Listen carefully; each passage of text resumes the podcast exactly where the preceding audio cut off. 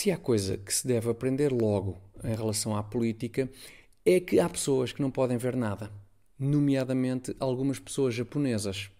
Quer dizer, ando eu aqui todas as semanas a tentar cativar os mais jovens para a política e chego ao governo japonês e de um dia para o outro lembra-se de lançar um concurso para incentivar o consumo de álcool entre os mais jovens. Assim também eu cativo os jovens para a política ou ao governo japonês. A pagar rodadas de saque pudera. Agora, como é que uma pessoa compete com o governo nipónico pela atenção dos jovens? Não tem hipótese. É que assim nem vale a pena. Eu vim para aqui trabalhar. Bom, mas já que falei em trabalho, se calhar hoje vou dar-me ao trabalho de falar um bocadinho sobre trabalho. Porque trabalhar é, muitas vezes, convenhamos, aborrecido.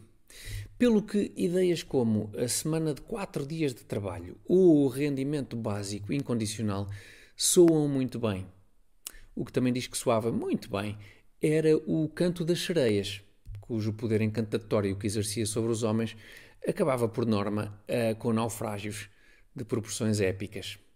Serve este paralelo político-mitológico para alertar para alguns aspectos de propostas, como a semana de quatro dias de trabalho ou rendimento básico incondicional. E a questão fundamental é esta: se achamos que cinco dias de trabalho é demais, por que reduzir para quatro? Por que não, em vez da semana de cinco dias de trabalho, avançar logo com a semana de 17 segundos de trabalho? Da mesma forma, quando falamos de rendimento básico incondicional, por que não, em vez dos valores modestos por norma sugeridos para este subsídio, por que não dar logo um, um PRR a cada cidadão? A resposta é simples. É que mesmo os mais fervorosos adeptos destas propostas sabem que este tipo de medidas tem um custo. E tem desde logo um custo porque a nossa mera existência requer trabalho. Porque, mesmo sossegados a desfrutar de uma segunda-feira no lar, continuamos a ingerir alimentos que alguém teve de produzir, transportar e comercializar. E continuamos a usufruir de infraestruturas que nos permitem ter, por exemplo, eletricidade e que alguém tem de manter em funcionamento.